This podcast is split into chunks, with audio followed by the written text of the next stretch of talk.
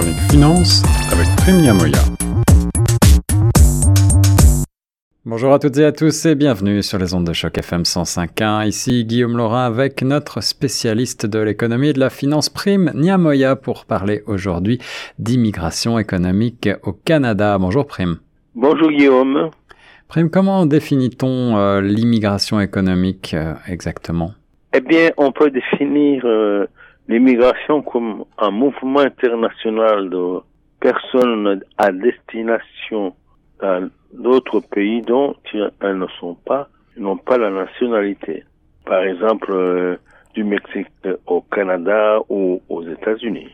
C'est ça, alors ça c'est pour l'immigration en tant que telle. Euh, mais qu'est-ce qu'on entend plus précisément par immigration économique? L'immigration économique, c'est justement le choix des personnes qui souhaitent améliorer leurs conditions euh, de bien-être euh, dans un autre pays que, que le leur.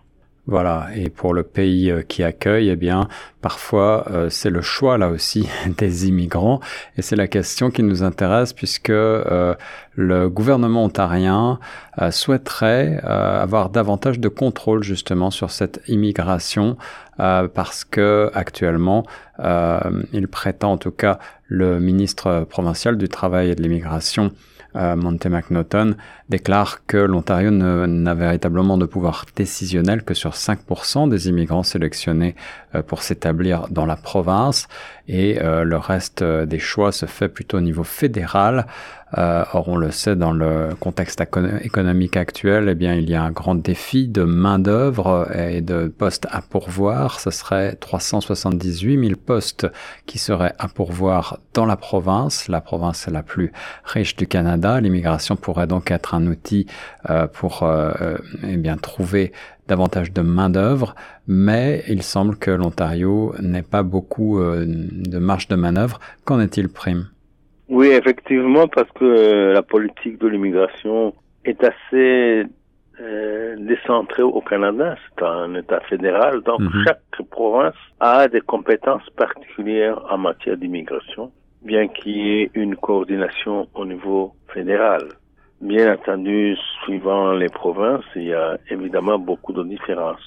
Pour prendre quelques exemples, le Québec va accueillir à peu près 100 000 immigrants en 2022, presque le double pour l'Ontario Mhm. et la, la Colombie-Britannique, etc. Alors, le, Donc le- il y a le- une concurrence, il y a une concurrence pour avoir les meilleurs euh, éléments, évidemment. alors, il y a une concurrence viennent. effectivement entre les, entre les Pour les provinces. provinces, pour les immigrants qui viennent au, au Canada. Et en ce qui concerne le Québec que tu as mentionné, quelle est la différence fondamentale avec l'Ontario? Parce qu'au Québec, il y a un choix plus prononcé, c'est-à-dire que le gouvernement provincial du Québec a, euh, peut choisir ses propres immigrants de manière beaucoup plus volontariste qu'en Ontario. C'est ça, davantage de souplesse, et c'est la raison pour laquelle euh, Monte McNaughton, le ministre euh, donc, du Travail, de l'Immigration et euh, de la formation, du développement des compétences, euh, souhaiterait qu'un modèle similaire euh, soit appliqué également en Ontario, dans la province, euh, même si on le sait évidemment, ces différences euh, s'expliquent aussi euh, de par euh, l'histoire, de par euh, la langue et, et des critères donc d'admission qui sont un petit peu différents de ceux du reste du Canada, probablement au Québec. Mais malgré tout, c'est une volonté donc de l'Ontario d'avoir davantage de, de, de latitude, de, de mouvement. Quels sont les secteurs primes qui sont les plus euh, demandeurs actuellement en main-d'œuvre et qui pourraient bénéficier de l'immigration économique au pays? C'est les, évidemment les secteurs de haute technologie, c'est les secteurs de, de la de santé, d'éducation, les, les secteurs de services en général, Mhm. qui sont les plus demandés. Les secteurs des services. Et est-ce que la crise euh, actuelle que l'on connaît avec euh, cette forte, euh, cette forte hausse des prix, ces changements donc dans les modes de consommation aussi, est-ce que tout cela va affecter, d'après toi, l'immigration économique au pays?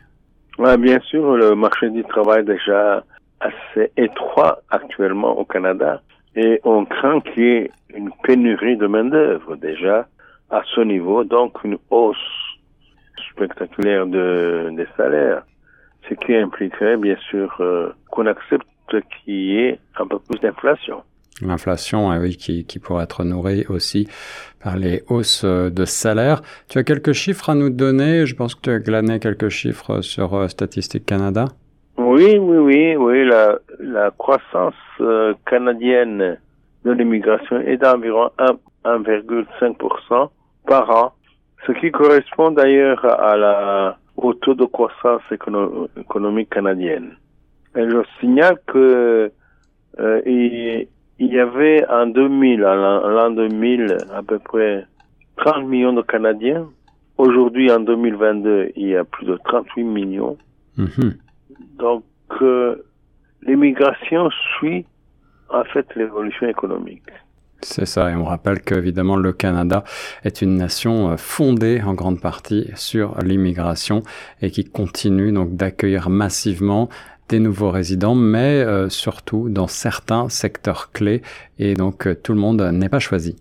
Euh, il y a une, immigration choisie tout de même. Sur cette immigration euh, choisie, Prime, est-ce que euh, ce modèle canadien est, est, reconnu? Est-ce qu'il fait, est-ce qu'il est utilisé par d'autres pays?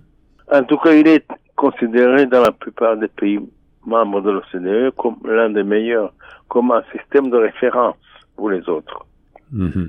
Alors l'immigration économique, on le rappelle, euh, est, est, fruit de différents programmes fédéraux comme l'entrée express ou le programme euh, des candidats des provinces et euh, également parfois réunification euh, familiale et accueil des réfugiés. C'est évidemment le cas en ce moment euh, avec l'Ukraine. Merci mm-hmm. beaucoup Prime pour cette analyse sur les ondes de choc. Je t'en prie Guillaume, à bientôt.